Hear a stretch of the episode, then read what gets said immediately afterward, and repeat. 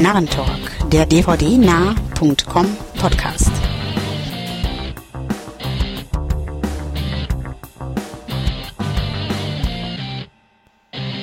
Hallo und herzlich willkommen zur achten Ausgabe des Narrentalk. Ich bin René, den dvdnah.com-Usern besser bekannt als Alucard. Auch heute darf ich hier wieder drei Mitnarren an meiner Seite begrüßen. Hallo zusammen. Ja, hi, hier ist Stefan, äh, den Narren-Usern als STS bekannt. Und ja, ich gebe dann auch mal weiter. Wer ist noch dabei heute? Ja, hallo, hier ist der Wolfgang oder der Wolfman aus dem DVD-Narr-Forum. Und noch dabei ist der ähm, Dämonikus, der sich im realen Leben als Andreas wacker durchs Leben schlägt. So, auch heute bleiben wir natürlich unserem Konzept treu. Beginnen natürlich auch wieder mit der Besprechung von ein paar aktuellen Trailern. Vorher gibt es allerdings noch eine kleine Ankündigung in eigener Sache. Und zwar haben wir heute eine Blu-ray an euch zu verlosen. Mehr Infos dazu, die gibt es dann am Ende vom Podcast. So, beginnen wir nun also mit dem Trailer zu The Girlfriend Experience. Ja, fange ich an. Sieht gut aus, mhm. hat mir vom Style her sehr gut gefallen. Ähm, ich bin jetzt kein richtiger Soderbergh-Fan, kann man nicht sagen. Er macht ganz nette Sachen, hat ein paar Sachen, die mir besser gefallen. Ähm, sein letztes Mammutprojekt Che habe ich noch nicht gesehen, kann dazu also gar nichts sagen. Aber wie gesagt, optisch fand ich Girlfriend Experience sehr ansprechend. Die Musik dazu hat mir auch im ähm, Trailer sehr gut gefallen. Und ich werde mir den sicher irgendwann mal auf DVD oder Blu-ray ansehen. Ja, ging mir ähnlich. Ähm, sah auf alle Fälle sehr vielversprechend aus. Und wird auch definitiv bei mir früher oder später landen. Was ich mir gedacht habe, wie ich den Trailer zum ersten Mal gesehen habe, ähm, das ist Kira Knightley, aber es ist ja gar nicht Kira Knightley. Ähm, Nein. Es ist eine eine, eine Schauspielerin mit einer sehr langen Filmografie.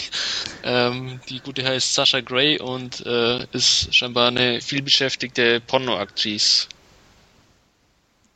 die diese ja, junge Dame in dem Film spielt, die Hauptrolle. Ja, ich habe mir den Trailer natürlich auch angeguckt, ähm, bin aber jetzt nicht so angetan. Äh, klar, er sah ganz nett aus, auf jeden Fall, aber da ich auch so nicht ein großer Soderbergh-Fan bin und ähm, eigentlich kaum seiner Filme wirklich mag, muss ich ganz ehrlich gestehen, sowohl seine experimentellen als auch die, die kommerziellen Dinger sind irgendwie so nicht mein, nicht mein Fahrwasser, hätte ich fast gesagt. Solaris mag ich ganz gern, aber darüber hinaus eigentlich kaum welche aus seinem, aus seiner, ja, Schmiede hätte ich fast gesagt. Dementsprechend äh, wird das eher so ein, wenn er mir mal über den Weg läuft, günstig Film werden. Aber groß danach Ausschau halten werde ich ehrlich gesagt nicht. Da, dazu konnte mich der Trailer irgendwie nicht, nicht animieren, muss ich sagen. Das Solaris von ihm kenne ich noch gar nicht. Aber jetzt hier der Trailer zu Girlfriend Experience, doch, hat mir schon mal ganz gut gefallen. Auch, ja, wie ihr schon meintet, die Optik. Ja, auf jeden Fall. Und ich bin gespannt. Mal gucken. Ähm, ich habe mir. Ja, mach. Ich habe mir zuerst gedacht, das ist äh, irgendwie äh, eine Verfilmung von diesem ähm, New Yorker ähm, Callgirl-Skandal oder was da mal für vor einem halben Jahr oder so durch die durch die Nachrichten ging, aber scheinbar ist es das ja doch eher weniger. So, mhm. so was ich jetzt äh, kurz kurz gelesen habe drüber. Das ist einfach nur so eine ja, mehrtägige Art Abhandlung aus, aus dem Leben von diesem Callgirl eben werden wird. Na, ich wollte eigentlich nur so Stefan noch kurz fragen, ob ihn auch das Schlagwort Pornostar nicht davon überzeugen kann, den Film anzusehen. Was soll denn das heißen, bitte? äh, nein, nein. Konnte, kann, kann, es nicht. Kann okay. Es nicht. Ähm, aber, aber danke, dass du nachgefragt hast. Ja, ist okay. Ja,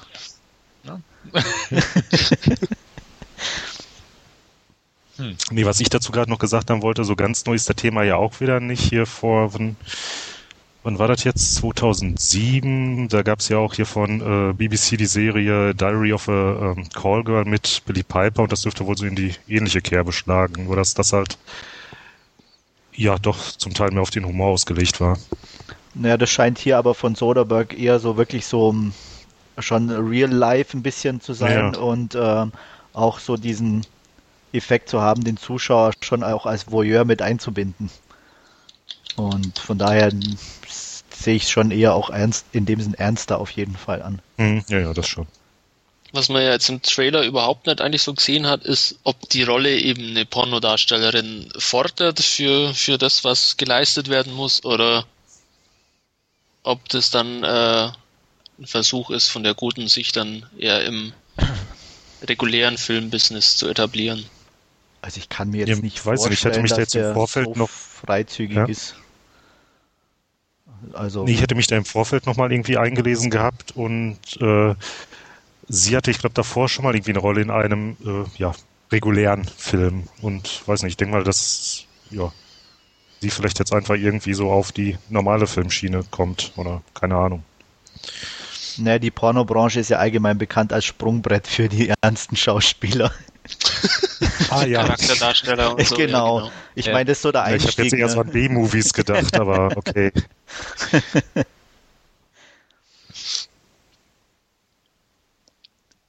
Gut, noch Anmerkungen dazu? Anscheinend nicht, okay. Ähm, auch heute haben wir noch einen zweiten Trailer und dabei handelt es sich dann um Taking Woodstock von Eng Lee.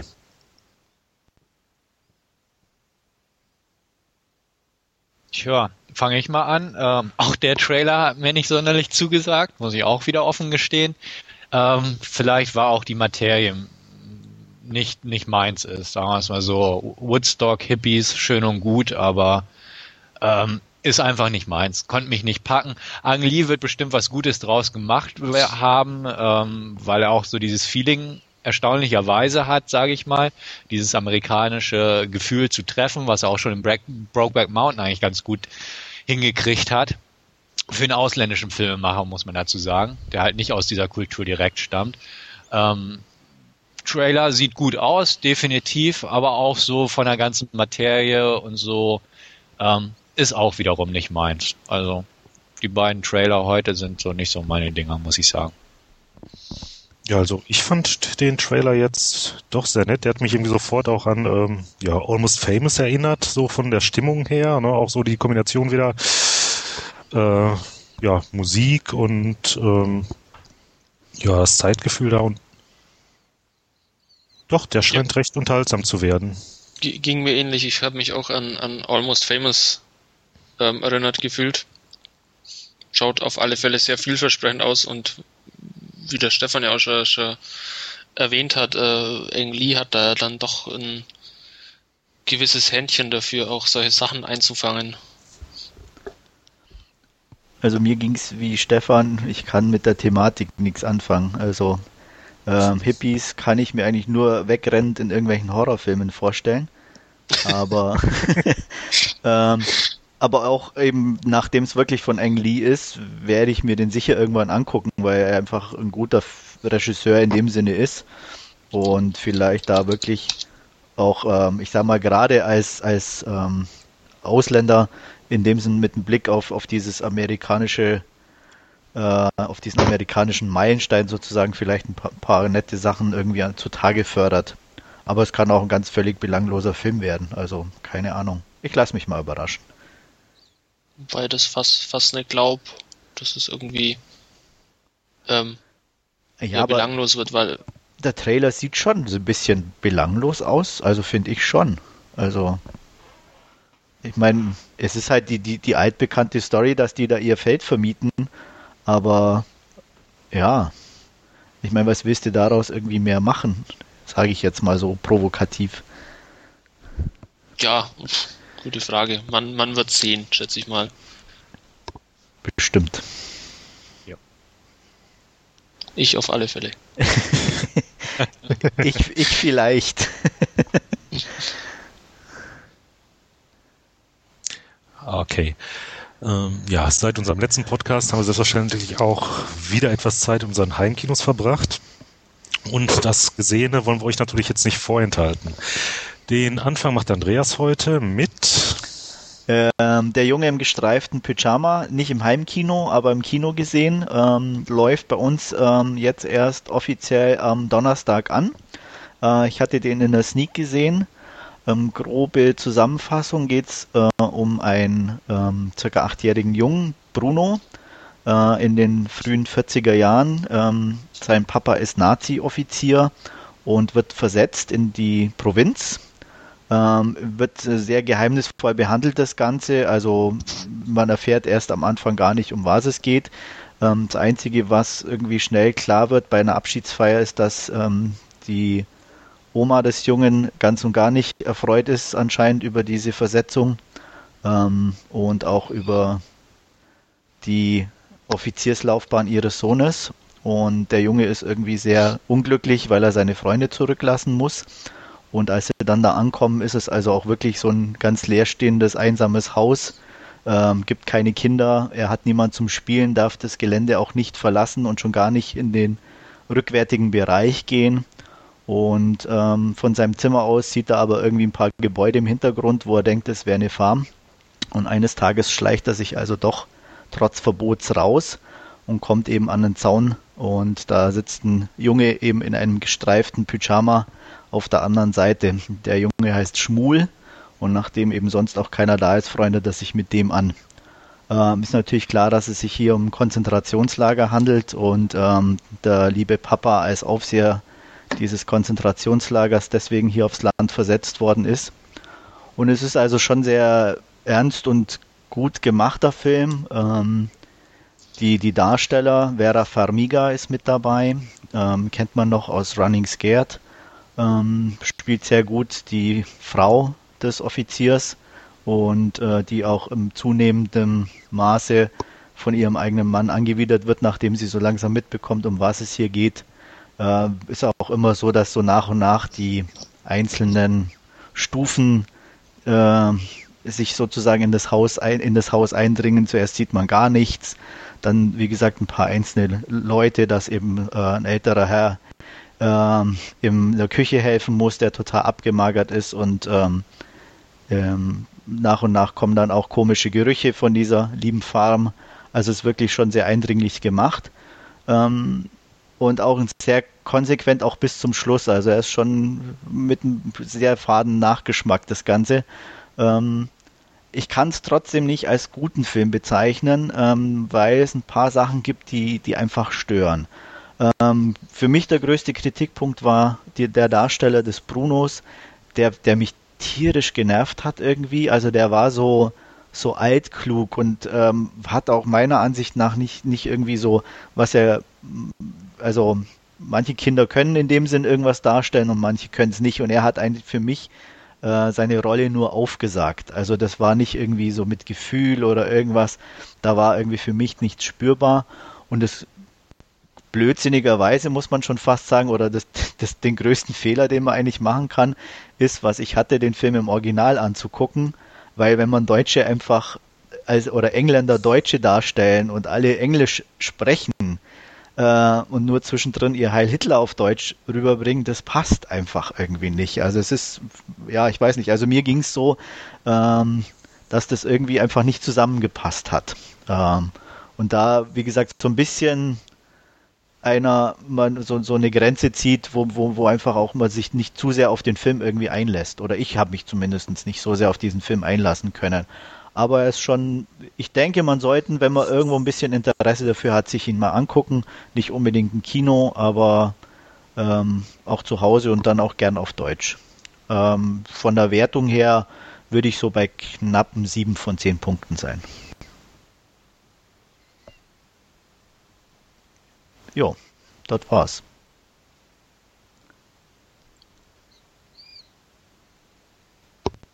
Hallo? Ja. Gut, dann mache ich mal weiter. Ähm, ich habe in letzter Zeit Beautiful gesehen. Das ist ein koreanischer Film aus 2007 mittlerweile. Der lief äh, letztes Jahr auch auf der Berlinale. Ähm, es geht um eine wunderschöne junge Frau, ähm, von der man ja, an und für sich eigentlich nicht allzu viel erfährt. Ähm, nur, dass sie eben eine gute Freundin hat und eines Tages macht eben auch ähm, der Freund dieser Freundin unserer e Eon Jung, heißt die junge Dame, ähm, seine Avancen und versucht ihr eben näher zu kommen und ähm, über das Ereignis hinweg ähm, kommt es eben auch zum Streit zwischen den beiden Frauen und die Freundschaft geht daraufhin auch in die Brüche. Dann äh, geht, äh, schreitet das Ganze ein bisschen fort und Eon Jung wird dann ähm, von einem Mann, der sie schon länger verfolgt, ähm, vergewaltigt. Und äh, der, er zeigt sich dann zwar selbst an, der Mann, allerdings ähm, ja, äh, stößt der Vergewaltiger quasi bei der Polizei auch ein bisschen auf Verständnis für seine Handlungen und äh, Eon Jung äh, verzweifelt quasi mehr oder weniger äh, darüber, dass eben mit, mit ihr so umgesprungen wird. Daraufhin ähm, versucht sie zuerst eben sich äh, richtig äh, dick anzufressen, um dann kurz darauf sich komplett abzumagern, ähm, macht quasi diese ganzen Höhen und Tiefen durch. Ähm, die einzige Hilfe, die quasi ihr ein bisschen angedeiht, ist ein junger Streifenpolizist, der aber auch mehr unbeholfen in, in seinen ganzen Aktionen ist.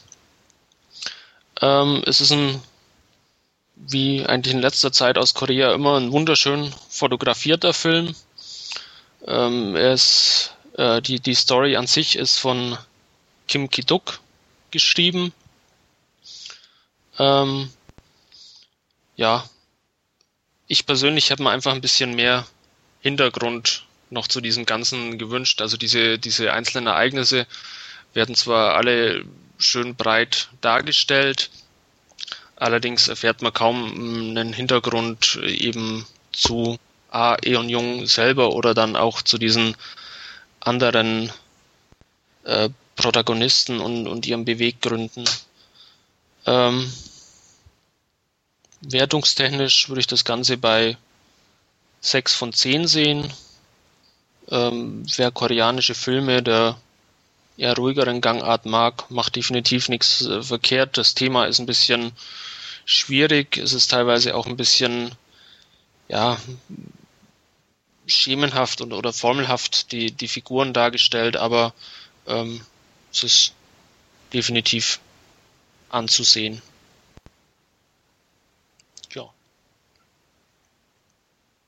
Ja, bisher habe ich von dem Film noch nichts gehört gehabt, aber jetzt nach dem, was du da so sagst, werde ich den auf jeden Fall mal auf dem Radar behalten. Also wie gesagt, es ist, ähm, wenn man wenn man sich jetzt nicht zusehends an, an der Thematik stört oder so, mhm. ähm, dann dann ist es ein wirklich schöner Film anzusehen.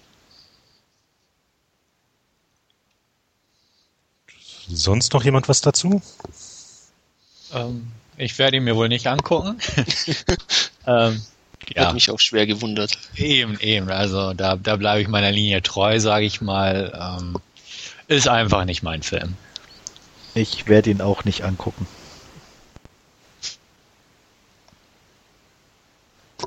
So. Ja. Okay, dann mache ich direkt mal weiter. Ähm, ja, dieses Mal habe ich nichts über einen Film zu berichten. Irgendwie hatte ich da nicht so viel zusammenhängende Zeit zur Verfügung gehabt. Aber stückchenweise habe ich mich dann mal durch die erste Staffel von der Neuauflage von Dr. Wu gearbeitet. Äh, die Serie gibt's ja bereits seit 1963 jetzt richtig aufmerksam geworden. Darauf bin ich jetzt allerdings erst durch den Preis bei Amazon UK. Ich habe gedacht, oh, knapp 15 Pfund für die erste Staffel, ja, riskiere ich mal, gesagt, getan. Ja, mittlerweile stehen die ersten drei Staffeln im Regal. Ähm, Hauptcharakter der Serie äh, war damals wie auch heute der Doktor. In äh, Staffel 1 wird er gespielt von Christopher Eccleston, den ähm, wir auch in G.I. Joe jetzt im Kino wieder zu Gesicht bekommen werden. Ähm, der Doktor ist der letzte Überlebende der sogenannten Time Lords und kann mit seinem als Polizei-Notrufbox äh, Typ 60er Jahre ähm, ja, getarnten Raumschiff TARDIS durch Raum und Zeit reisen. Meistens ohne irgendwie ein genaues Ziel, doch versucht dann immer hier und da die Erde oder sei es auch mal das ganze Universum zu retten. Und ich habe gerade ja schon gesagt, seit 63 gibt's das Ding schon. Da haben die sich damals schon so einen ja, recht einfachen wie auch genialen Kniff einfallen lassen, um diese wechselnden Doktoren, also die Schauspieler da zu erklären. Äh, steht da jetzt der ähm, Tod unmittelbar bevor, dann kann sich dieser äh, Doktor nämlich regenerieren, heißt, sein Körper verändert dabei das Aussehen. Mhm. Ähm, ja, begleitet wird der Doktor in äh, Staffel 1 dabei von ähm, Rose Tyler, gespielt von Billy Piper, die er in unserer Gegenwart aufliest und dann äh, ja nach einem gemeinsamen mh, hm, Abenteuer da einlädt, mit ihm durch Zeit und Raum zu reisen. Äh, Billy Piper war allerdings auch jetzt auch nur zwei Staffeln dabei, um danach dann die auch, ja, vorhin schon mal angesprochene Serie von mir, ähm, Diary of a Call Girl, zu drehen. So, äh, weiter zum Inhalt jetzt. Also in der ersten Staffel, da haben wir es ja überwiegend mit diesen TV-Serien-typischen Monster of the Week, äh, respektive Alien of the Week Episoden zu tun. Gibt allerdings auch ein paar zusammenhängende Folgen und äh, ja, hier und da tauchen schon mal so ein paar Informationsschnipsel aus, die sich dann äh, zum Finale der ersten Staffel hin dann auch verdichten, dass man also schon merkt, so gibt größere Zusammenhänge beim Ganzen. Insgesamt finde ich, ist das eine ja, absolut kurzweilige ähm, Fernsehserie, so Richtung klassische Science Fiction at its best. Die hat ja auch schon ein paar Jahre auf dem Buckel letztlich. Ähm, wobei jetzt die äh, erste Staffel dieser Neuauflage von 2005 ist ja, macht halt einfach Spaß, allein äh, auch durch den äh, Humor und äh, ja, das Wesen, die Mimik, die halt äh, Christoph Eccleston damit reinbringt. Jetzt gerade bin ich in der zweiten Staffel angekommen. Ähm, da müssen wir dann jetzt mit David Tennant als neuem Doktor vorlieb nehmen. Ja, mal schauen, wie der sich da macht. Ähm, ja, also jeden, der sich für ja, britische Science Fiction irgendwie erwärmen kann, bei, vor allem bei dem Preis einfach mal einen Kauf riskieren. Und wie es gesagt habe, die weiteren Staffeln, die habe ich ja schon hier. Mhm. Und im Warenkorb liegt auch schon was, nämlich gibt's da auch noch ein Spin-off von, nennt sich ähm, Torchwood. Ja, da warte ich noch auf eine Preisreduktion. Also ich würde vergeben an Narrenkappen doch gute 8 von 10. Macht auf jeden Fall Spaß. Also ich habe die teilweise Ist Torchwood, diese Serie. Ne, mach. Bitte? mach weiter. Äh, ist Torchwood diese Serie, die gerade auf RTL 2 läuft? Äh, ich meine, die läuft da, ja. Ja. War mir nicht so. Also ich konnte mit der nichts anfangen und hm. ähm, ich habe da mal reingeguckt. Bin und auch der Hauptcharakter dieser, dieser ähm, Captain Jack Schieß mich tot, der taucht halt zuvor in der ersten Dr. Who Staffel auf. Okay. Mhm. Ja, und im Gegensatz zu Dr. Who gibt's äh, Torchwood immerhin auch auf Blu-ray auf der Insel.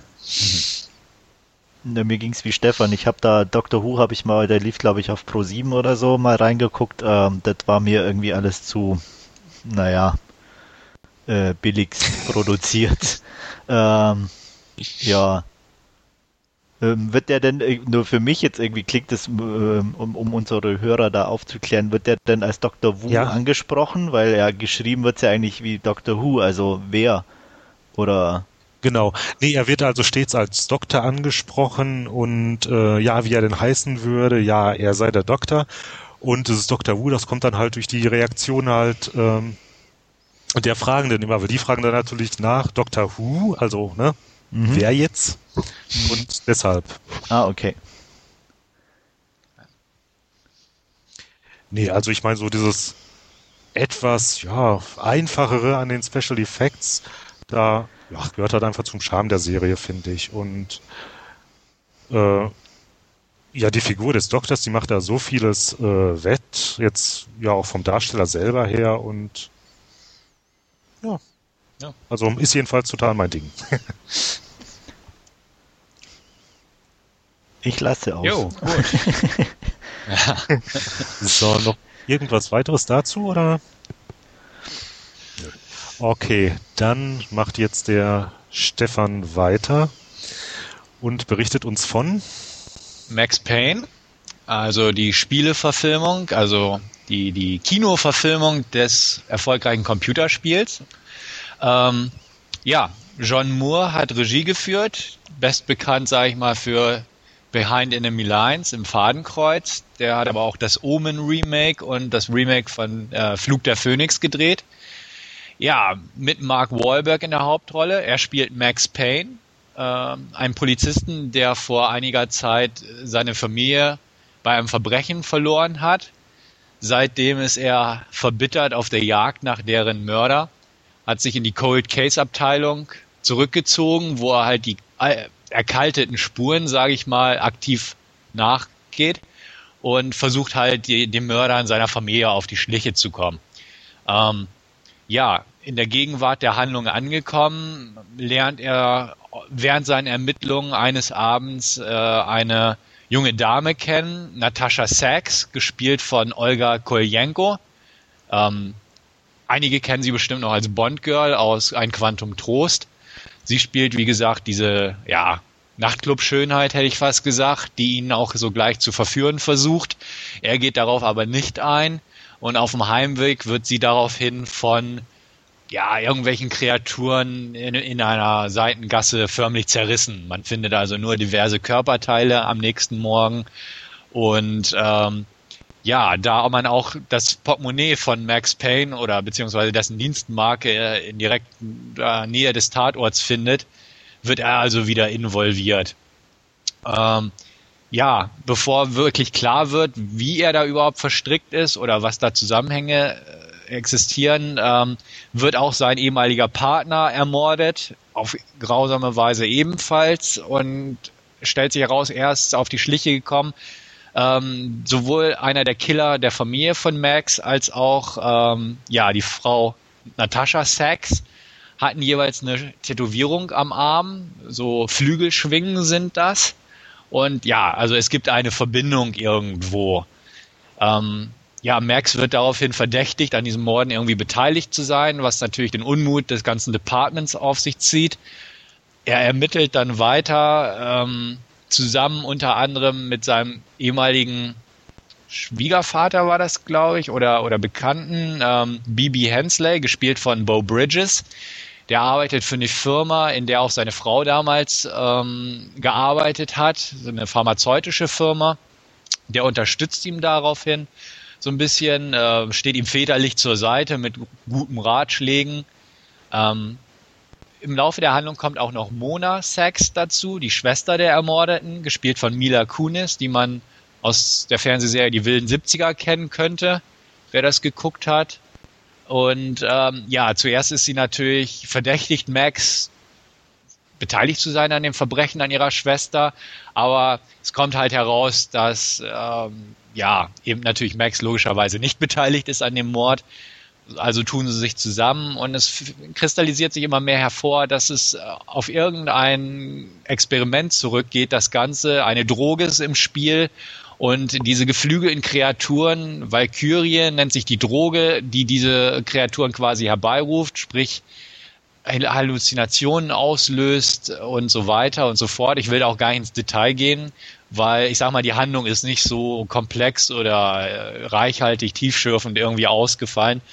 Und da will ich auch gar nicht viel spoilern in dem Sinne, das wenige, was überhaupt da ist.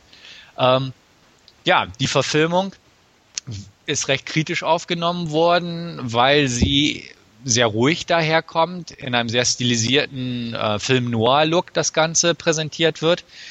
Ähm, sehr ruhig, also mehr wirklich auf den Film Noir eingeht, zumindest in der ersten Hälfte des Filmverlaufs, wenig Action im Spiel ist, während in der zweiten Hälfte der Actionanteil stark gesteigert wird. Ist also sehr ruhig, ähm, verzichtet auch auf Bullet-Time-Einstellungen, die im Spiel sehr prominent wohl waren. Ich selbst habe das erste Spiel nicht gespielt, sondern nur das zweite, also quasi das Sequel-Spiel. Kann dementsprechend zum ersten Teil auch gar nicht so viel sagen. Aber auf jeden Fall lebt der Film von dieser düsteren, fast Sin City-artigen Atmosphäre mit New York und sehr schwarz, spielt ausschließlich nachts und Schwarz-Weiß-Töne. Es schneit, also diese Kontraste spielen eine sehr eindringliche Rolle und ähm, ist halt ein sehr optischer Film geraten. Handlungstechnisch mau, schauspielerisch auch sehr mau. Mark Wahlberg gibt sich nicht sehr viel Mühe, beziehungsweise hat auch nicht viel was er aus der Rolle rausholen kann. Mila Kunis, auch da schauspielerisch nicht gerade ein Hit, dafür optisch sehr ansprechend. Und ja, diverse andere Schauspieler treten halt auch nicht in dem Bereich groß hervor. Ähm, der Bösewicht oder einer der Bösewichten, ähm, der an diesem Experiment beteiligt war, ähm, wird von Amaury oder Amaury Nolasco gespielt, den einige noch aus Prison Break, aus dieser Fernsehserie kennen können. Ist ein sehr farbloser Bösewicht, sehr enttäuschend, die ganze Angelegenheit. In dem Bereich zumindest. Auch das Bond-Girl Olga, ähm, ja, wer, wer auf ihr Aussehen steht, wird da auch ja, seine Freude haben, möchte ich mal behaupten, aber auch schauspielerisch wiederum nicht viel daraus zu holen. Der Film, muss ich sagen, gefiel mir eigentlich recht gut. Ich bin eigentlich ganz froh, dass nicht so viele Bullet-Time-Einstellungen vorkamen, weil es gibt eine zentrale Bullet-Time-Einstellung, die fand ich schon wieder störend in ihrer Art, weil sie einfach so aufdringlich und Bullet-Time ist für mich so, ja, ist, ist schon so ein Ding von gestern irgendwo im Prinzip. Deswegen war ich ganz froh darüber, dass nicht alle zwei Minuten irgendwelche Kugeln in Zeitlupe durch die Gegend flogen. Ich mochte dieses Film Noir Setting im Prinzip. Auch dieses ruhige gefiel mir ganz gut eigentlich, was viele ja bemängeln an dem Film. In der letzten Darf Hälfte. ich da mal kurz was zu sagen? Ja, hack rein. Und zwar jetzt hier, weil viele das bemängeln würden, sagtest du, ähm, ich kenne jetzt auch nur den zweiten äh, Teil als Spiel. Mhm. Ähm, kam die Tage bei mir an. Und also bei dem ist es ja nun doch schon so, dass da auch so ein heftiger äh, Einschlag hier vom Film Noir mit drin ist durch diese ähm, ja diese Erzählsequenzen. Ne? Und da ist ja zunächst auch nicht so viel an Action erstmal. Ne? Die Story wird ja weitgehend durch diese ähm, ja durch diese ähm, Zwischenbilder getragen. Ne? Also insofern. Ja. Das ist richtig, aber irgendwie habe ich im Hinterkopf, dass jeder bemängelt hätte, dass der irgendwie zu wenig Action hätte. Ähm, was mich, wie gesagt, überhaupt nicht gestört hat. Die Letz-, das letzte Drittel ist dafür randvoll im Prinzip von Action. Das hangelt sich im Prinzip von einer Schießerei zur nächsten. Max muss sich durch irgendwelche Levels ballern, hätte ich fast gesagt. Ähm, durchläuft eigentlich einzelne Set-Pieces, wo nur geschossen wird und ja, gut, am Ende steht halt das nächste Set-Piece, wo dann weiter geschossen wird.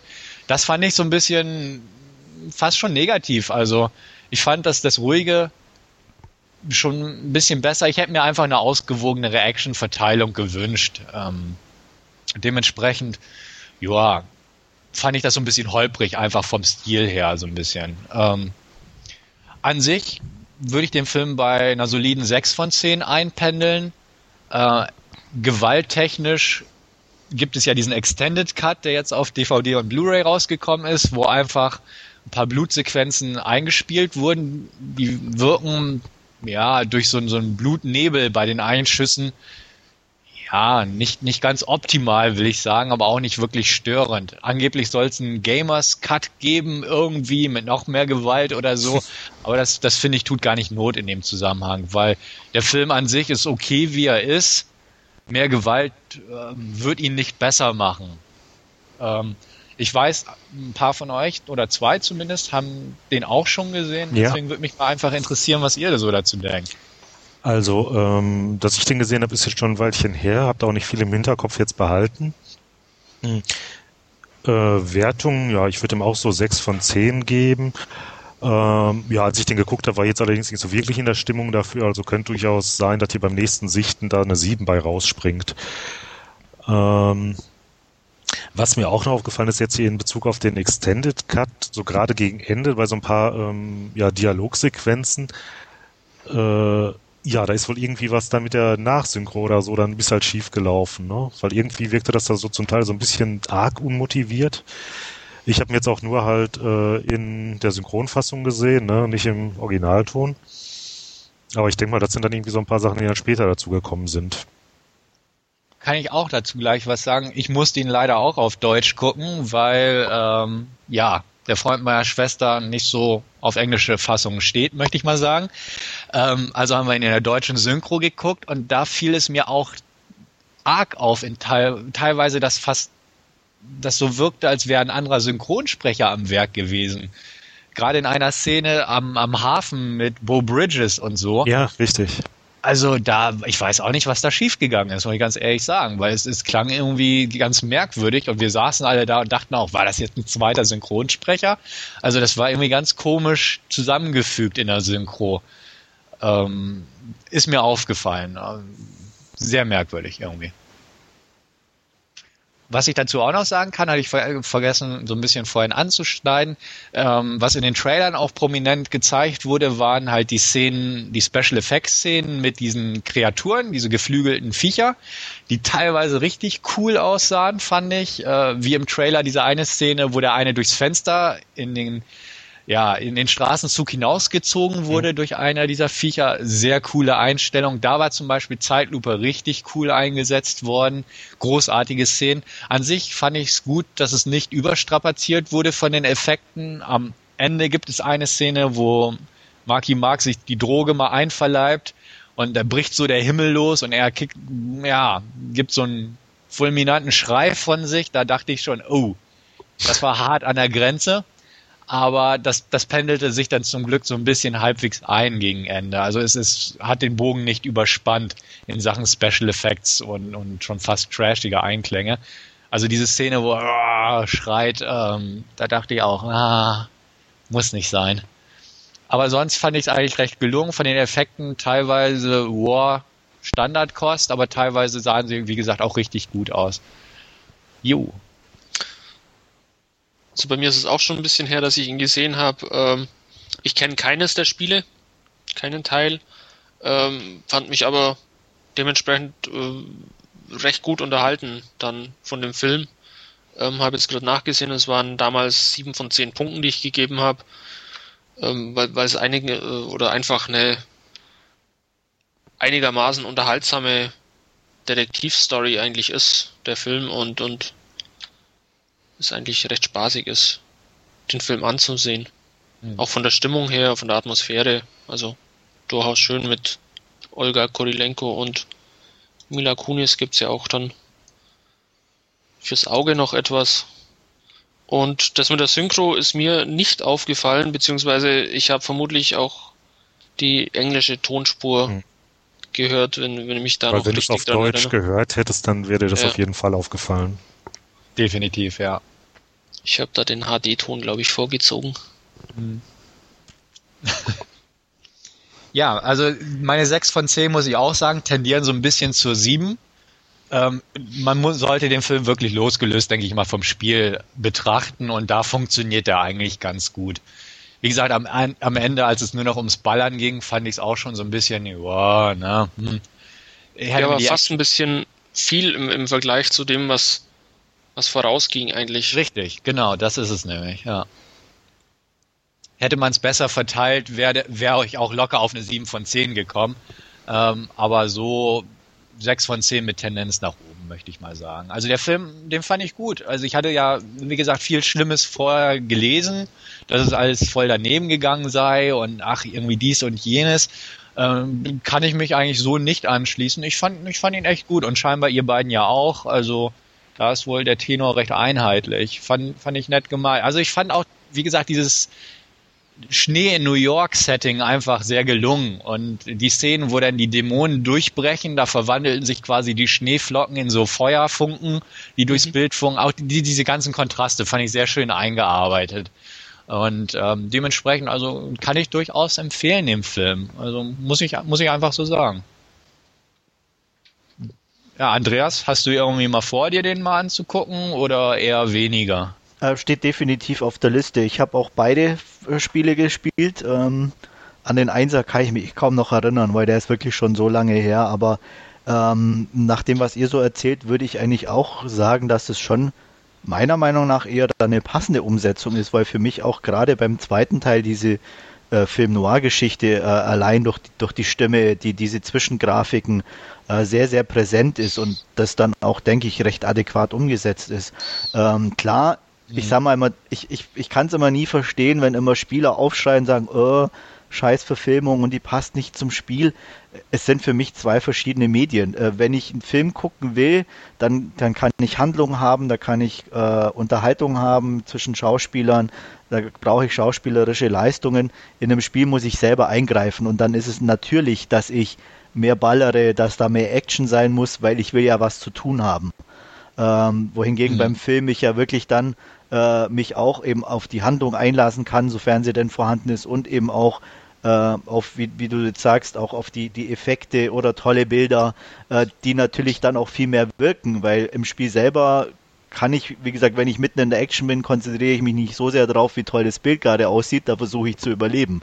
Ähm, von daher, mhm. also, wie gesagt, also ich habe ihn auf jeden Fall auf meiner Liste und werde ihn irgendwann mal angucken. Ja. Also wie gesagt, kann, kann ich auch nur empfehlen. Ähm, für Eye Candy ist gesorgt, sowohl frauentechnisch als auch Film Noir technisch. Äh, Nelly Furtado spielt übrigens auch eine kleine Rolle mit. Ich weiß ja nicht, wer die so gern sieht, aber sie kann man auf jeden Fall auch mal sehen. Ähm, sehr unaufdringlich eingesetzt, ihre Rolle. Also ich sag mal, wer es nicht von den Gesichtsformen erkennt, der kommt auch nicht so schnell drauf, dass sie es ist. Fand ich eigentlich ganz nett gemacht. Also es ist nicht so ein, ja, ich bin Popstar und hier seht mich in meiner Rolle. Also ich jetzt, ich habe es nur zufällig vorher gelesen, sonst wäre es mir überhaupt nicht aufgefallen, hm. dass es Nelly Furtado ist. Genau, also denke ich auch, das war eigentlich ganz nett eingebunden und, und nicht aufdringlich, aber so, ja. Wie gesagt, kann ich empfehlen den Film. Guck, guckt euch den mal ruhig an. Da draußen und auch du, Andreas. Hier drin. ja, sozusagen. Ich wär, also wie gesagt, er steht definitiv auf der Liste. Hm. Ja. Vielleicht noch eben eine äh, kleine Anmerkung für Fans des Spiels und zwar äh, steht hier der nächste Teil, sprich Max Payne 3 ja auch für Oktober, glaube ich, wenn ich mich nicht irre, für die gängige Plattform in den Startlöchern.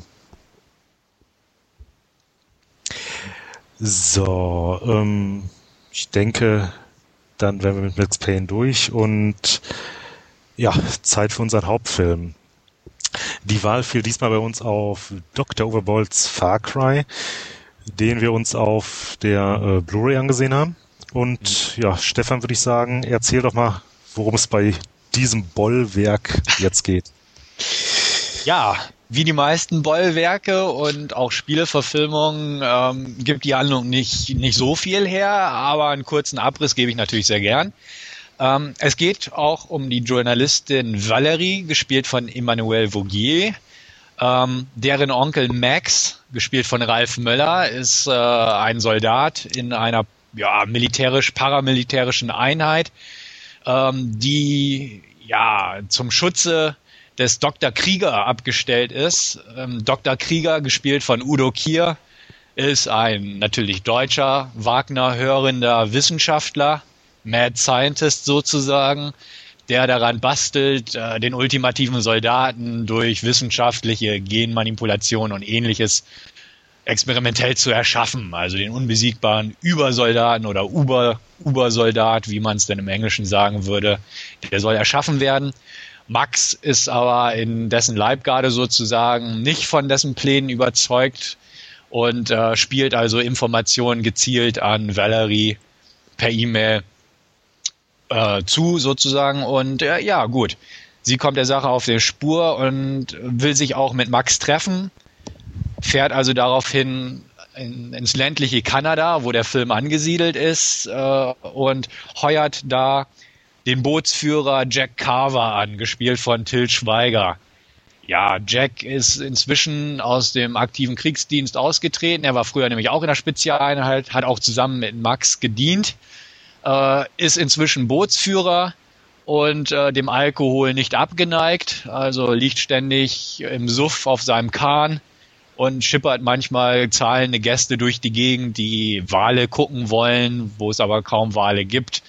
Ja, das ist nicht so sein Traumjob, aber nun gut, er macht's halt, ne? Jedenfalls nimmt er Valerie mit an Bord und fährt mit ihr, ja, eher widerwillig raus auf diese Insel.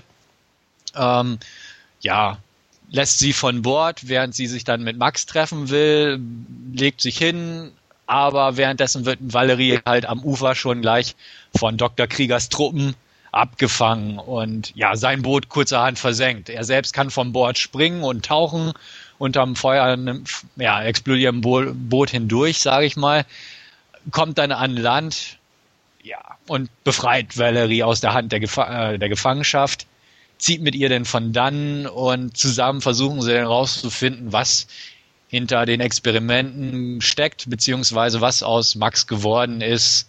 Und ja, geht halt darum, die Pläne des Dr. Krieger zu vereiteln. Viel mehr will ich da auch nicht ins Detail gehen. Zutaten sind unter anderem ja eine osteuropäische Killerbraut, gespielt von Natalia Avalon, die äh, manchen aus der Uschi Obermeier Verfilmung Das wilde Leben bekannt sein durften. Einen dicklichen, nervigen Sidekick, gespielt von Chris Coppola, ist ebenfalls von der Partie. Und es gibt halt viel Action, viel Schießereien. Max ist irgendwann auch einer der genmanipulierten Supersoldaten und ja, man kann schon fast denken, worauf das Ganze hinausläuft. Und so ist es dann auch, sage ich mal. Wie gesagt, handlungstechnisch nicht so viel rauszuholen. Meine Meinung zum Film gebe ich später mal ein bisschen preis, deswegen lasst sich euch erstmal dazwischen funken, sozusagen.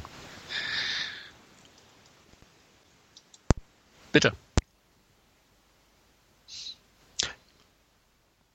Ja, äh, als ich ihn mir angeguckt habe, bin ich ja generell erstmal mit ja, recht niedrige Erwartungen drangegangen. Was? ja, man weiß bei.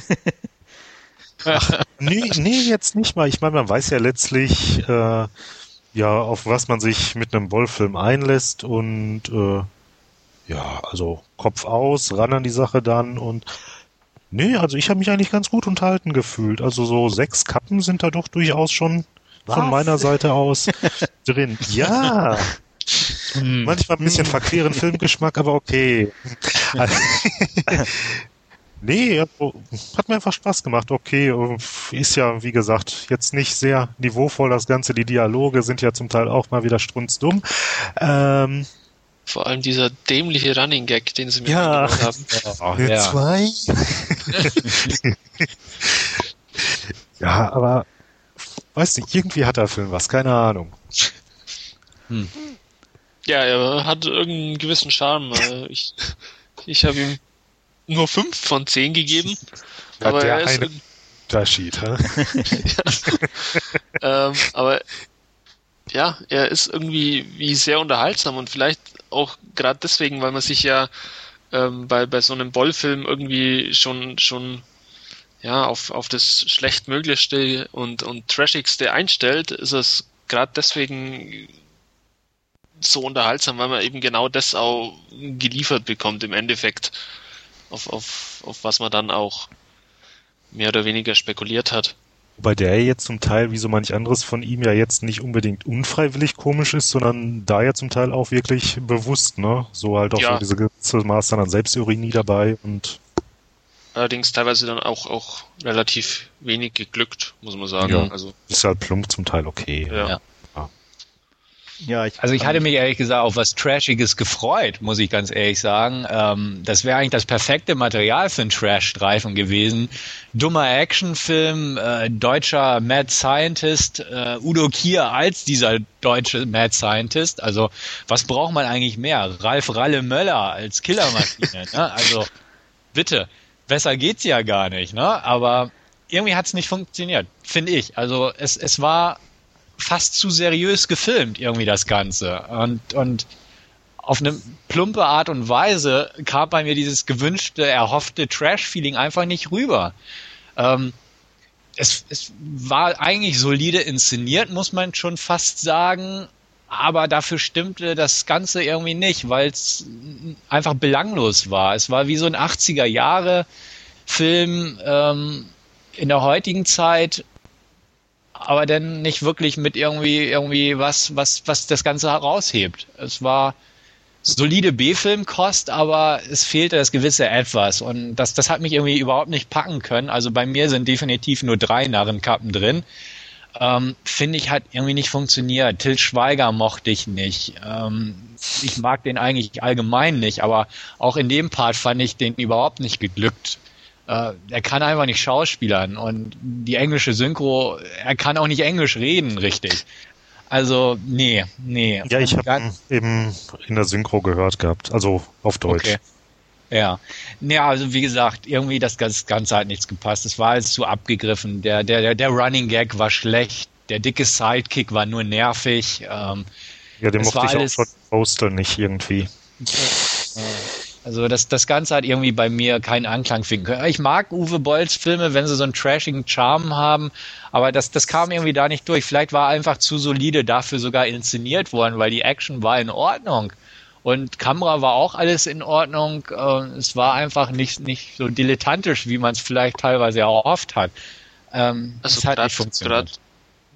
Da ist es mir eigentlich aufgefallen, dass es irgendwie ähm, eher ein Rückschritt war, ja auch für, für Boll äh, von, von, von der Inszenierung her, muss ich sagen, weil irgendwie sah es einfach billig aus und da hat er in den letzten Filmen von ihm irgendwie schon ja eine wertigere Optik gehabt, denke ich, wie in Far Cry. Also die Settings und alles war schön, aber es sah irgendwie billig aus, meiner Meinung nach.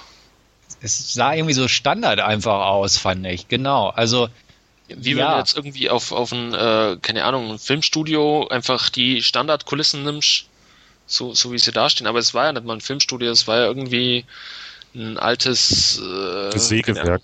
Sägewerk war es, genau, ja. wo, wo sie da hergenommen haben. Mhm. Für mich war einfach, also es mag jetzt vielleicht ein bisschen merkwürdiger Vergleich sein, aber äh, das ist irgendwie, hatte ich so das Gefühl, wenn du äh, dir ein Haus einrichten willst und eigentlich willst du einen coolen amerikanischen Inneneinrichter und holst dir einen deutschen Handwerker. ähm, ja, also äh, das war ja, wie gesagt, äh, die Zutaten waren wirklich da für einen vergnüglichen Fernseh- oder Filmabend, aber ich bin da auch ganz auf Stefans Linie mit maximal drei von zehn Punkten, äh, weil es einfach nicht funktioniert. Also ähm, ich, ich fand jetzt nicht mal Till Schweiger so schlecht, weil er ja in dem Sinne schon diesen Trash-Faktor schon ausfüllte. Aber meiner Meinung nach war wirklich von, von Boll selber die, diese ganze, die, die Handlung, die versuchten Gags, alles so, so aufgesetzt und auf, auf zwingend lustig getrimmt, dass es nie funktionieren kann, meiner Meinung nach. Also zumindestens für mich nicht, wie gesagt. Ähm, und, und da auch irgendwie die Action dann eher öde und, und, und äh, ja, sich wiederholend irgendwie darstellte und da einfach, einfach auch kein Spaß aufkam. Also der fehlte mir völlig. Ähm, ganz krass fand ich zum Beispiel auch, ich weiß nicht, ob euch das aufgefallen ist, ähm, als Ralf Möller dann da äh, so umgewandelt als äh, Krieger noch in dieser Zelle saß, wie scheiße alt der aussah. also vom Gesicht her. Hab ich nicht äh, so drauf gehabt. Also ich fand es ganz extrem, äh, durch das, dass er so blass war und so. Und äh, lustig fand ich dann, als er wirklich nach draußen losmarschiert ist und so ähm, als Kampfmaschine. Das war so ein, so ein kleiner Moment, wo ich dachte, okay, das ist, das passt irgendwie, aber alles andere war, nee, weit weg. Hm. Was ich, was ich lustig finde einfach ist auch, dass Uwe ja irgendwie total stolz scheinbar auf diesen Special Effekt in Anführungsstrichen ist, dass er es verbunden hat, zwei verschiedene Abspielgeschwindigkeiten in einer Szene zu haben. Zeitlupen, Sequenzen kombiniert mit normaler Geschwindigkeit, um die Kraft dieser Supersoldaten zu veranschaulichen wo ich einfach denke, das, hä? Was war toll daran, so ungefähr? Also, weiß Lass ich nicht. ihm doch sein Spaß. Ja, aber nee, da, auch, auch da hätte ich mir irgendwie was total Beklopptes gern gewünscht, wie, wie bei Uwe so oft. Also, äh, bei House of the Dead war es halt diese, diese zehnminütige, gefühlte halbe Stunde Actionsequenz mit sich wiederholendem Soundtrack, also diese, diese Trash-Supernova. Ach, war das nicht auch mit diesen ganz grellen Farben irgendwie? Ja, unter anderem. Und, ja. ja. In Alone in the Dark hatte er diese, diese Mündungsfeuerballerei, die auch total bekloppt war, aber irgendwie ja. doch ganz lustig auf eine blöde Art. Und solche Sachen. Und da dachte ich auch, Mensch, Uwe, hättest du es irgendwie total in, wenigstens richtig in den Sand gesetzt, hätte es ja noch lustig sein können. Aber irgendwie, es, es wirkte alles zu solide, um, um Spaß zu machen, fand ich. Also weiß ich nicht. Ich war. Ah, ja, das keine ist, Ahnung. Ich, es war, es war. Ja. Ja, ähm, ich, ich finde es sehr bezeichnend oder was, was für mich so, ich habe die ersten paar Minuten nur des Audiokommentars angehört. Und das war so, nicht durchgehalten. Nein, aus einem ganz einfachen Punkt 1 hatte ich die Zeit nicht, aber auch noch einem ganz einfachen Grund. Weil er sich seiner Rolle oder seiner Situation schon zu sehr bewusst ist. Weil einer der ersten beiden Sätze ist so, ach und ihr kennt das ja, also nicht stören lassen, wenn mein Handy klingelt, bla bla bla. Und da, da fehlt einfach so wirklich dieses, was er in den anderen Filmen einfach gehabt hat, das wirklich, dass er Boll ist irgendwie. Das wirkt schon wieder alles zu sehr inszeniert und selbst das, setzt sich das im Audiokommentar irgendwie für mich fort. Das stimmt allerdings. Äh, mir ist auch der Audiokommentar irgendwie wie eine Kopie zu ähm, dem Audiokommentar von, was war's, die Schwerter des Königs, glaube ich, vorkommen. Ähm, es sind inhaltlich von den Themen, glaube ich, eins zu eins dieselben Sachen, die er da eben, eben durchspricht und, und er steht ja auch nach äh, 70 Minuten auf, der Film geht 90 und ist ja dann quasi Schluss nach, nach äh, 70 Minuten Audiokommentar. Ja, ich fand's auch. Wie ist das denn eigentlich mit dem englischen Kommentar? Geht der über die gesamte Zeit oder auch nur die 70? Ich habe nur in den deutschen ja. ähm, reingeschaut. Ja, habe ich auch. Weiß ich auch nicht jetzt. Ähm, ne, ich fand es auch zum Beispiel irgendwo ähm, ganz merkwürdig. Ich meine, es ist ja schön, aber dass er so viel Wert darauf gelegt hatte, dass er ganz am Anfang schon so günstig die Lizenz von Far Cry gekauft hat und äh, dass er da so ein Schnäppchen gemacht hat. Ähm, naja, ich meine, ich mein, jeder weiß, dass er irgendwie ein Schnäppchen macht, irgendwie um nur seine Filme zu produzieren. Aber da so drauf rumzureiten oder das so explizit nach vorne zu stellen, finde ich auch mal ein bisschen merkwürdig.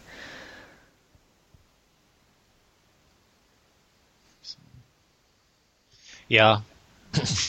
Wir können ja nochmal auf Setting eingehen. Das war ja auch wieder so ein Punkt, der, der ganz gut be bequatscht wurde im Vorfeld. Also ich habe das Spiel selbst nie gespielt, aber das spielt ja scheinbar auf irgendeiner so Karibikinsel oder irgendwie sowas. Ja. Während wir irgendwo, hier ja. mit Kanada zu tun haben. Genau.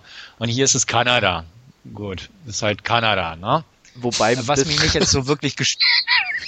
Es hat mich auch nicht gestört, aber nee, es ist das halt ist so auch nicht so schlimm. Ka ja, Kanada ist das billige Amerika so ungefähr. Also auch da, wie du selbst sagst, also man hat versucht, was Amerikanisches äh, von einem deutschen Handwerker in Kanada machen zu lassen. Ja. Also. Aber wie gesagt, ich fand es jetzt auch nicht so schlimm, dass es in Kanada selber ist, weil ich sag mal auch im Spiel selber, gut, bis auf ein paar Mal, wo du irgendwie am Strand halt rumläufst oder so, äh, schlägst du dich halt durch irgendwelche Palmwedel oder Büsche und ob ich jetzt da Palmwedel und Büsche habe oder irgendwelche kanadischen Fichten, ist eigentlich fast egal. Ähm, von mhm. daher hat mich jetzt Kanada so direkt als, als äh, Spielort in dem Sinne nicht gestört. Ja, gestört hat es mich auch nicht, zumal ich das Spiel, wie gesagt, nicht wirklich kenne. Aber Boll hat so oft in Kanada gedreht. Das war bestimmt. Das, hat er eigentlich mal irgendwo anders gedreht?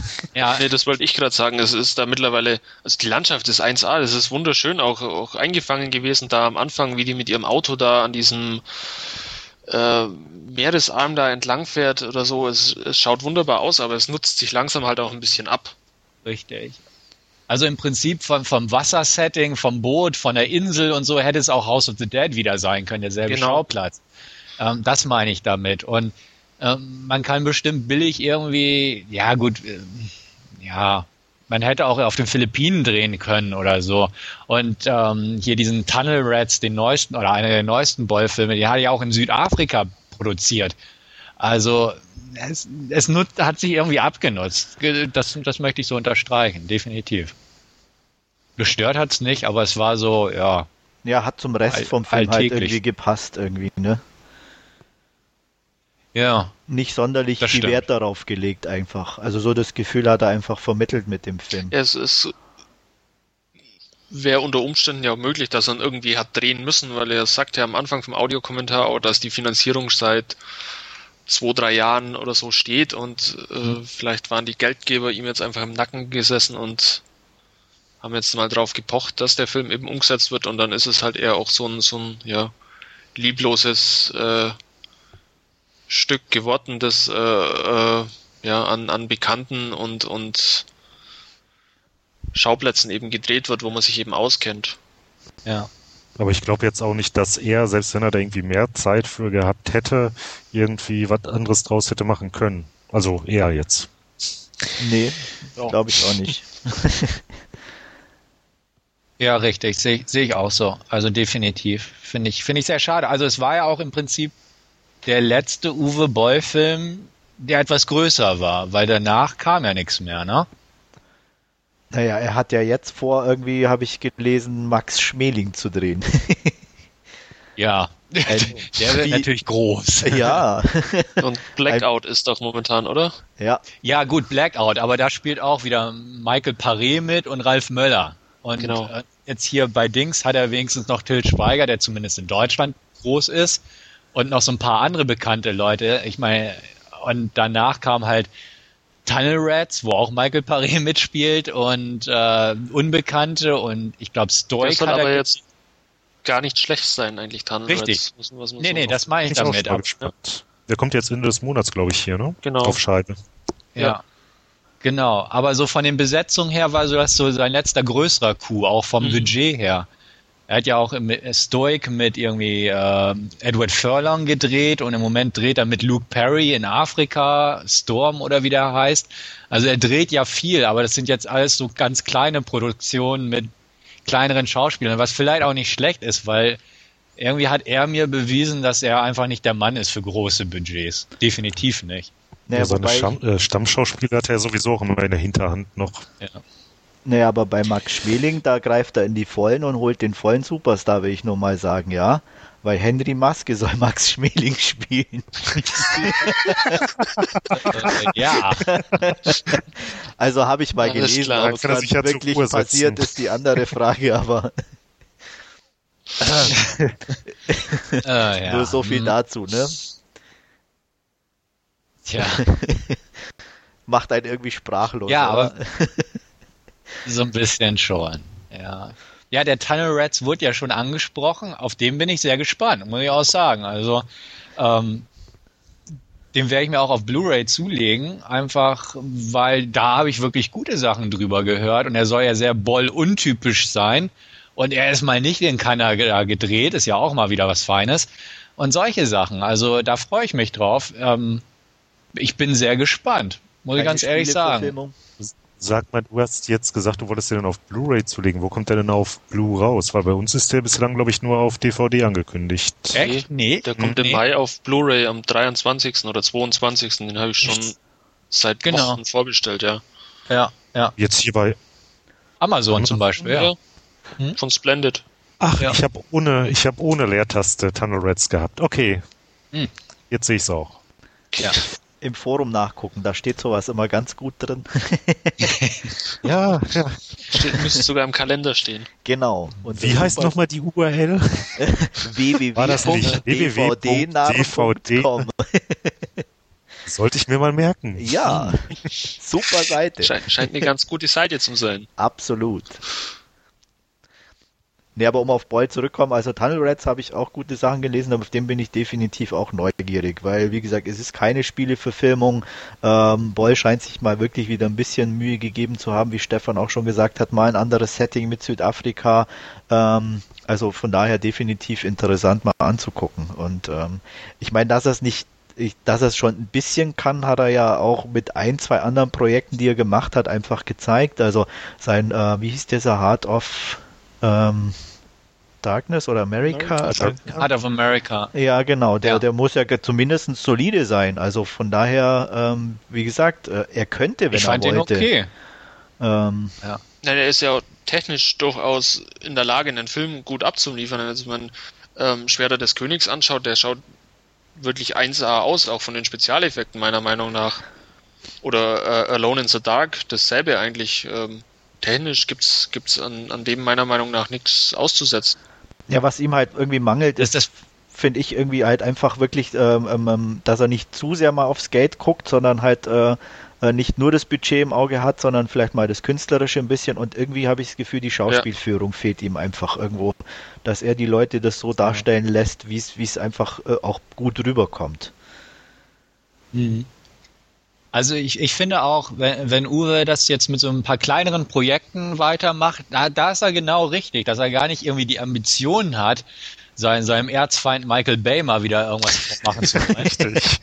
Äh, also diese, diese kleineren Projekte, die finde ich durchaus interessant, weil ich, ich habe eigentlich die alten alle geguckt, so diesen Backwoods mit Michael Paré, den fand ich interessant und gar nicht mal so schlecht. Den Heart of America finde ich auch interessant. Obwohl da hat er es verbockt, weil er einfach keine Ahnung von der amerikanischen Kultur hat. Ähm, ja, das, das war so das Problem bei dem Film. Ähm, wenn er da jetzt wieder in dieses, diesen kleineren Rahmen einfach zurückfindet und nicht diese, diese größenwahnsinnigen Ambitionen an den Tag legt und Allüren und wie auch immer, dann mag das durchaus sein, wenn er sich selbst einfach seiner Rolle als, als B-Film Direct-to-Video-Regisseur bewusst wird, möchte ich sagen dann funktioniert's. Weil handwerklich tatsächlich, also selbst so ein Langweiler wie Blood Rain 2 war handwerklich absolut solide. Er war halt nur strunzlangweilig. Ähm, das, das kann er irgendwo.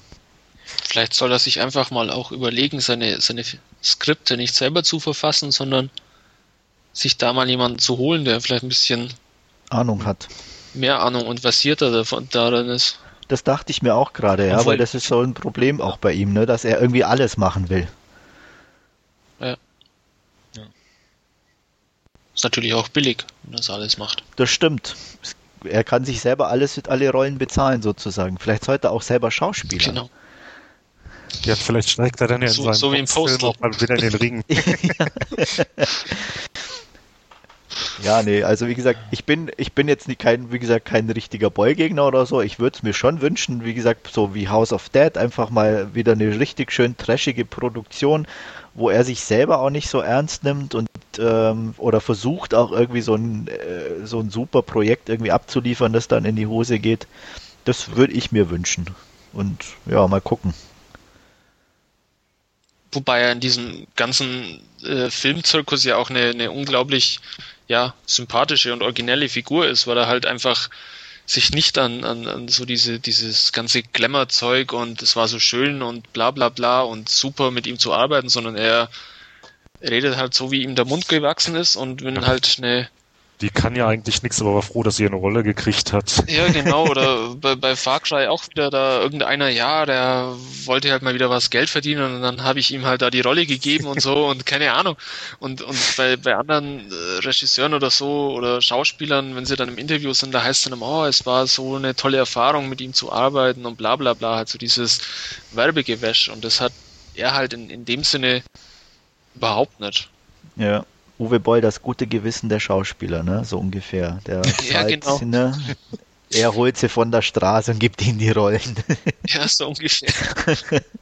Nein, aber es macht ihn irgendwo halt auch zu, zu einem Unikat irgendwo. Ja, wobei, wie gesagt, auch im, im, mit, in Verbindung mit dem, mit dem, mit dem, ähm, ähm, na, mit, mit, mit seinem Gerede, ähm, ich weiß, es ist schon wieder zu plakativ das Ganze und äh, dargestellt schon fast. Also ich nehme ja, nicht weil mehr er so sich ab. Da einfach in, in, in letzter Zeit einfach auch des, des, dessen bewusst wird irgendwie, dass er damit ja auch Leute erreichen kann.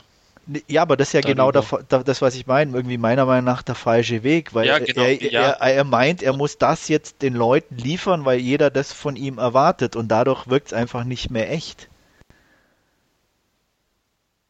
Aber das ist jetzt eher ein Problem der letzten, ja, sagen wir ein, zwei Jahre oder so, was er ja vorher in dem Sinne nicht wirklich so gehabt hat. Nee, das stimmt, natürlich. Aber wie gesagt, und ich momentan, aber es ist kein Ende in Sicht in dem Sinne. Also, wie gesagt, ja. ich kann mir jetzt nicht vorstellen, ob, obwohl Tunnel Rats vielleicht gut ist, dass das irgendwie äh, eine Änderung in ihm hervorruft oder so. Nee, denke ich auch nicht. Also er hat ja auch dieses Jahr bei den Goldenen Himbeeren gut abgeräumt, ne, muss man ja auch sagen. Und seine Dankesrede ging ja auch schon wieder an, also da hat er ja auch schon wieder gedisst ohne Ende. Hat er die abgeholt? Äh, nee, hat er nicht, aber er hat doch so ein, äh, aus Afrika, aus Darfur, hat er so ein Danke-Video. Ah, okay. Äh, irgendwie da rausgelassen und wo er dann auch wieder mit anfing. Also, ähm, ja, er, dieses Image pflegt da schon irgendwie und Ja, das ist der Punkt. Am Anfang war es halt so, es hat sich so ergeben, er hat sich so und er hat es dann übernommen einfach. Ne? Er, er pflegt es einfach, was man ihm früher eigentlich irgendwie auferlegt hatte. Es wäre lustig, wenn er einfach mal richtig nett wäre. Das wäre mal so. Ja, aber zu den Schauspielern ist er ja scheinbar richtig nett, weil etliche ja immer wieder kommen. Er, er ist der Einzige, der sie bezahlt. oder so. Naja, man, man, man, muss ja mal auch mal gucken, welche Schauspieler kehren denn regelmäßig zurück. Am Anfang war es hier, ähm, ach, der eine, der auch bei Seed die Hauptrolle gespielt hat, der hat ja, glaube ich, in Sean Williamson oder wie er heißt, der hat, glaube ich, in jedem Film die Hauptrolle gespielt oder mitgespielt, auch in den ganz früheren. Und äh, dann hat er irgendwie sein Medizinstudium angefangen und seitdem ist er auch nicht mehr in Ballfilm. Vielleicht hat er sich da das Geld zusammengespart. Und Michael Paré, ich meine, ja, Straßen in Flammen ist ein bisschen lange her, ne? Also gut, der, schön, dass er da immer mitspielt. Und ja, Ralf Möller, ja, der Mann, der immer noch als der hat bei Gladiator mitgespielt. ja, aber seitdem auch. Ja, sehr gut haben wir noch. War ja hier bei äh, Dingens dabei Postal Hauptrolle und hatte hier in ach, was war es, Blood Rain 2, glaube ich, ne? Mitgespielt. Blood Rain 2, nee, Blood Rain 2 nicht. Doch. Um, nee, doch, bei Alone in the Dark 2 war er dabei. Ja, warte mal, Blood Rain 2, das war doch hier diese Welt-West-Geschichte, ne? Ja. Meinst du jetzt Ralf Möller oder wen? Nee, ich rede gerade von Zack Ward. Ach, Zack Ward, richtig. Ja, ja, Zack Ward war bei Blood Rain dabei. Und da war, war, war Udo Kier auch bei Blood Rain dabei? Ja. Nee. Ja. Beim ersten doch. Beim ersten, genau. Und da habe ich mal kurz in einen Interview-Schnipsel reingeschaut. Der hat irgendwie, glaube ich, gesagt, also Udo Kier, ähm, ihn interessiert auch nicht so wirklich, was er für einen Film dreht. Er schaut sich an, was für Leute mitspielen. Er will keinen Stress haben. Er will ein bisschen Spaß am Set und gut ist. Ja. Ja. Ja, und dieser Dicke halt, ähm, der hat ja Chris auch Coppola. bei Blood, Chris Coppola, genau, der hat ja auch bei Blood Rain 2 mitgespielt und dann war er ein Postal scheinbar zu sehen, den ich ja. noch nicht kenne.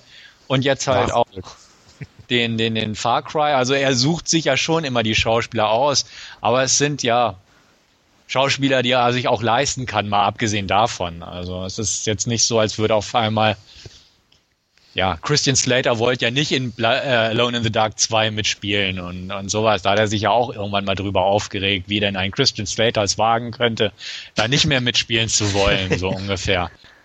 Also auch, auch, auch Christian hat seinen Stolz, möchte ich mal behaupten. Aber ja.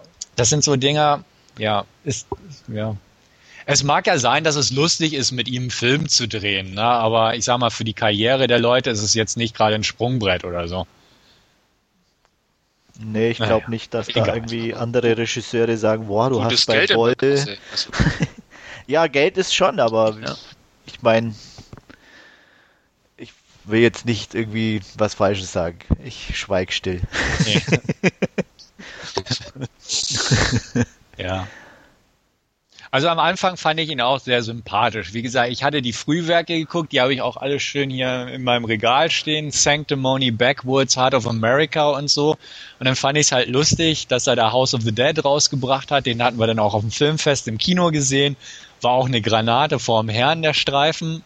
Für wer, äh, für wen, ja, wer auf sowas steht, sagen wir es mal so. Alone in the Dark in Alone in the Dark hatte ich mir damals auch im Kino angeguckt, aber da hatte ich mich schon gelangweilt, also weil es einfach auch so, ugh. ja, das fand ich halt so nicht so toll. Irgendwie. Ja, genau. Und dann ging es halt mit den Millionenbudgets los und dann Blood Rain war dann auch irgendwie ganz nett, aber auch irgendwo enttäuschend auf eine gewisse Weise. Und ja, Dungeon Siege fand ich dann schon wieder echt mau, einfach weil man merkte, das Geld war da, aber ja, irgendwie das, das Herzblut irgendwie nicht oder die, die inspirierte Regie war da nicht mehr da. Und ja gut, das, das setzt sich ja bei Far Cry jetzt irgendwie nahtlos fort. Ja, die ganzen Frühwerke, die kenne ich noch gar nicht, die du gerade genannt hast. Ich meine, ich habe dazu immer schon mal was von gelesen und auch mal hier und da gehört, aber ja, sollte ich vielleicht auch nochmal nachholen. Ja.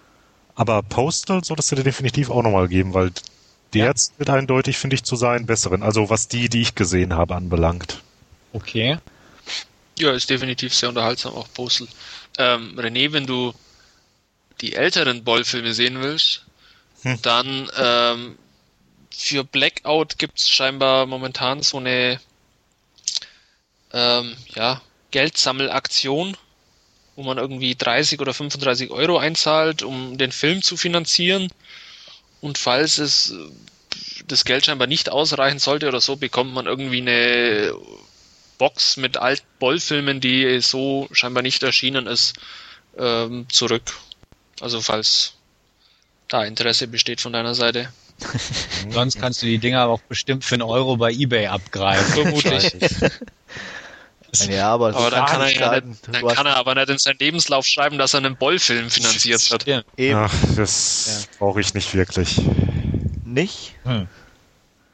Macht doch bestimmt Eindruck, wenn du dich vor deine Schüler stellst und sagst, du hast einen so. Film produziert. Wahrscheinlich.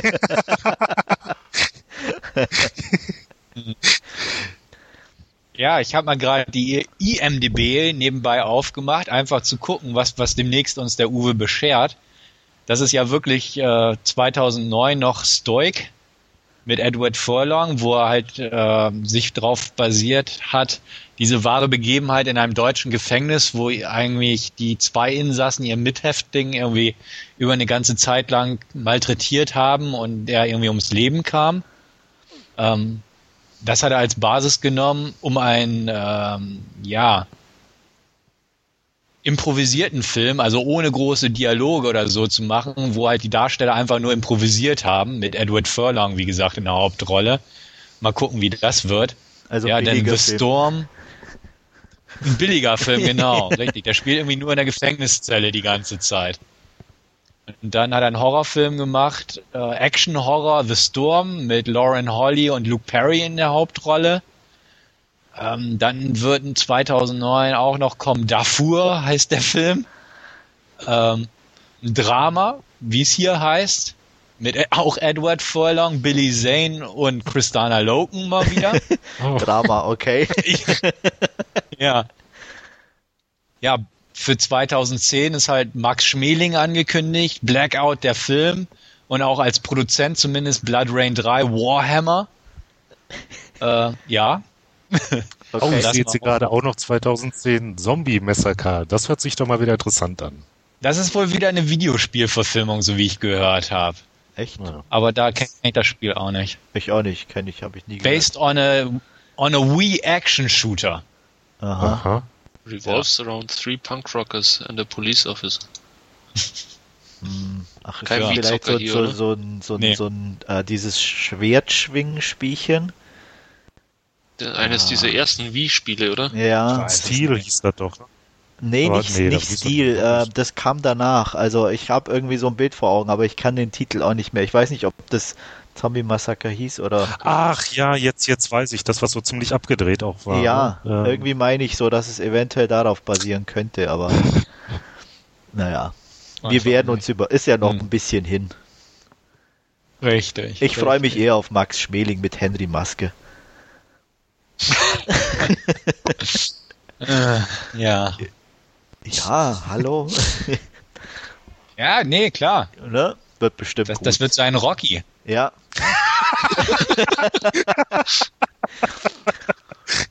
Und das Highlight Ja. wird dann die, die, die, die Boxschläge selber in zwei Geschwindigkeiten.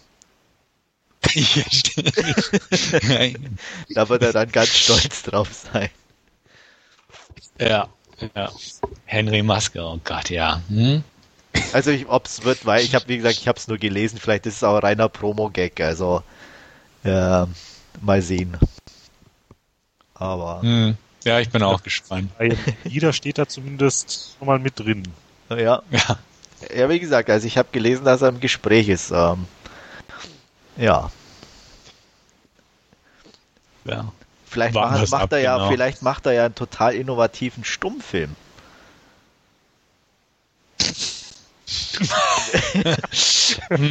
Ja. Ne? Bring den jetzt nicht auf Gedanken. Ja.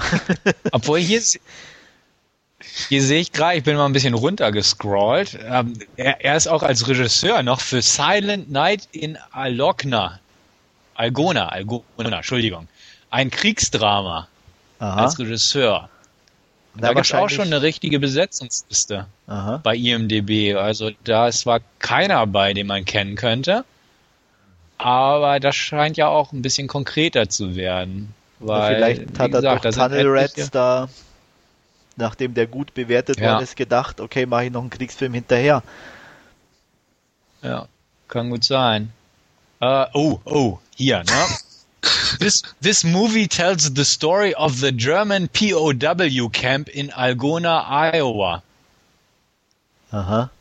Ich wusste nicht, dass es sowas gab, aber nun gut. Und dann, dann mir Dr. Uwe neu. Boll wissen wir es jetzt. Ja. ja.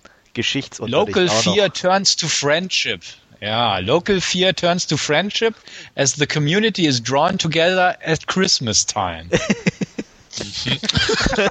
ja, also. Ach, deswegen Silent Night, ne? Die singen zusammen. Ja, ja. Genau, Silent Night, also Merry Christmas in ja. Alogna oder so. Genau. Ne? Oh da gab es doch schon so einen Film, oder? Hm. Auch einen deutschen da, wo irgendwie so zwei Kriegsparteien. Merry äh, Christmas. Ja, dieser, deswegen Merry Christmas. Da der hieß so, Noel, oder? oder ich, jetzt, ich, ich, kann mich nur daran ja. erinnern, dass da irgendwie. War da nicht Diane Genau, Kruger? mit der Krüger, genau. Ja, Kruger, bitte. Ja. Hallo? Ja, ja schön. Also, wir sind voll international. Ja, eben. Also. ja, also man merkt, Dr. Ja, also Boll ist ein endloses Thema. Also. Ja, es ist noch nicht vorbei. Es nee. geht weiter. Der Saga nee. continues. ja. mhm. Ja. Aber ich, ja, ja, mir fällt da jetzt mal, nichts mehr zu ein. mir fällt nichts mehr zu Boll ein. Deshalb würde ich auch sagen, so, ähm, ja, da er noch weiterhin fleißig Filme macht, werden wir bestimmt auf ihn ja, in einem der folgenden Podcasts nochmal zu sprechen kommen. Bestimmt. Noch, noch eine kurze mal, Frage. Zu Boll ja. hat jemand Barschel Mod in Genf gesehen? Oh nee. Nein. Ich habe auch diesen ganz alten Amokjagd oder wie der heißt nicht oder Amoklauf habe ich auch nicht gesehen. Nee, den habe ich auch nicht gesehen. Also die deutschen Filme habe ich auch gar nicht mehr angeguckt von Uwe. Auch so das erste Semester mit, mit Heiner Lauterbach oder was das war. Also den habe ich mir auch nicht angeguckt. Ich weiß nur bei diesem Amok Dingens da, so, spielen glaube ich irgendwie zwei von der Lindenstraße mit. hm. Christian Karlmann. Ach, ja. ausgerechnet, okay. Der war äh, der Lindenstraße. Ja, genau. Der spielt doch auch bei Dings mit, oder? Bei äh, äh, das erste Semester, oder täusche ich mich da? Ja, genau. Ja, der ja, ich habe es auch gerade auf. Rados Bokel spielt auch mit bei das erste Semester. Okay, Heiner Lauterbach scheinbar nicht, aber ist auch egal. Ja. Das erste Semester. Erste Semester ist übrigens Platz 54 in der Bottom 100 der IMDb. Oh. Nur so als Hinweis. Ja, ist so da hat vermutlich aber mehr Filme drin, oder? Ja, ja, da hat er bestimmt mehrere. Also wir können ja mal kurz gucken. Also das, das soll nicht sein letzter da gewesen sein. Ich sehe jetzt gerade eine ganz kuriose Sache. Und zwar sehe ich ja auch noch bei der IMDb gerade äh, für 2009 angekündigt Videospiel Postal 3. Und okay. da ist er auch gelistet, nämlich als Sprecher. Als oh. er selbst. okay. Ja, also House of the Dead ist 85 in der Bottom. Das ähm, verstehe ich jetzt Alone nicht. in the Dark ist nicht drin. Ja, nee, ich auch nicht. Alone in the Dark ist dafür gar nicht drin. Blood Rain auch nicht. Also. Ja, ja. Nur mal Interesse halber, was Wie? ist denn irgendwie da 100 oder 1 oder am schlechtesten? Weiß ich gar nicht. Von, von der ach, Bottom? Ja. Na, muss ich mal kurz wieder zurückspringen. Mal gucken, mal gucken, mal gucken. So, das haben wir. Ähm, Platz 1, The Starfighters aus dem Jahre 1964. Aber auf Platz 3 ist ein alter Bekannter, nämlich Daniel der Zauberer. Oh. ja. Das verstehe ich auch nicht. Nee, nee, nee. Daniel der Zauberer. Ja, was gibt's denn noch so? Night Train to Mundo Fine aus 66 ist auf Platz 2.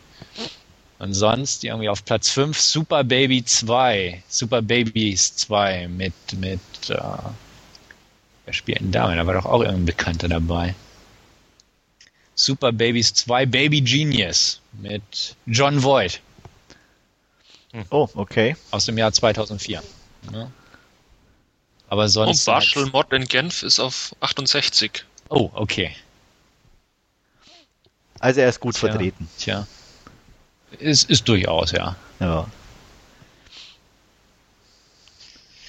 Naja, gut. Okay. Denke Wollen wir auch. die Boll-Saga damit für heute beenden, oder?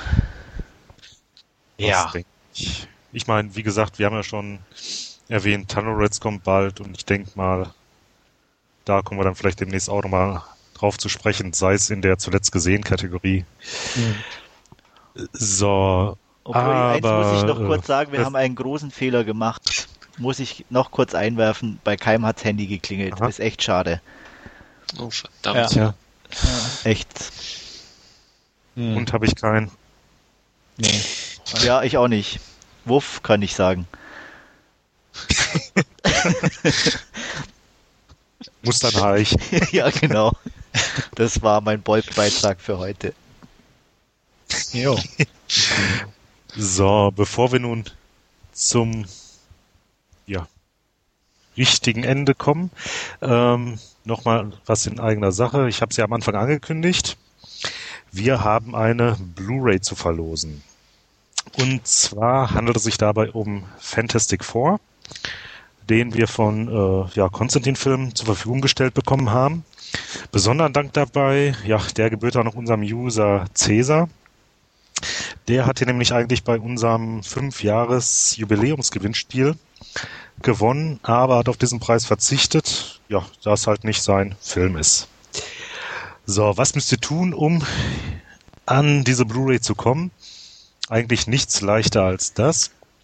Und zwar schickt ihr uns per E-Mail den Titel eures Lieblings-Uwe Boll-Films ähm, an folgende Adresse, nämlich podcast.dvdna.com.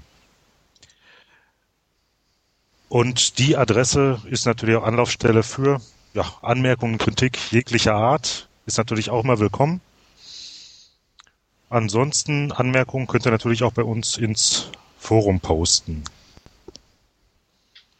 Ja, noch irgendwelche abschließenden Worte eurerseits? Ähm, ich weiß jetzt nicht, ob wir es schon angesprochen hatten oder aber wann wäre denn Einsendeschluss? Wäre vielleicht noch ganz interessant oder wie lang sollen die Aktionen laufen für die Blu-ray? Ähm, ja, das ist eine gute Frage. Oder wir Da können sie auch posten, jetzt- oder? Nee, Nee. posten tun wir es nett, weil die Stimmt. Leute sollen unseren Podcast ja hören. Stimmt. Ähm, ich sage jetzt einfach der 24. Mai. So lange? Ja, bis die, bis jetzt das Ganze online geht und dann muss man es ja auch durchhören, den Podcast. Also Ah, okay. Ja, wird ja nicht schlecht, die Blu-ray. Nee. Gut. Also dann nochmal bis zum 24. Mai.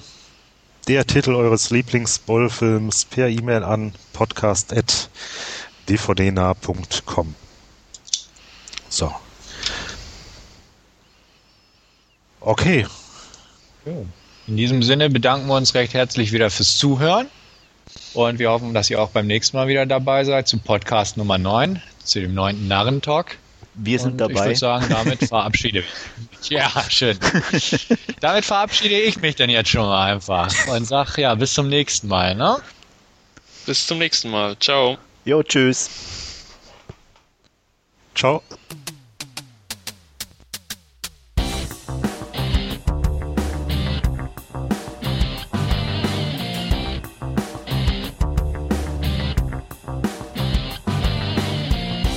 Narrentalk, der dvdnah.com Podcast.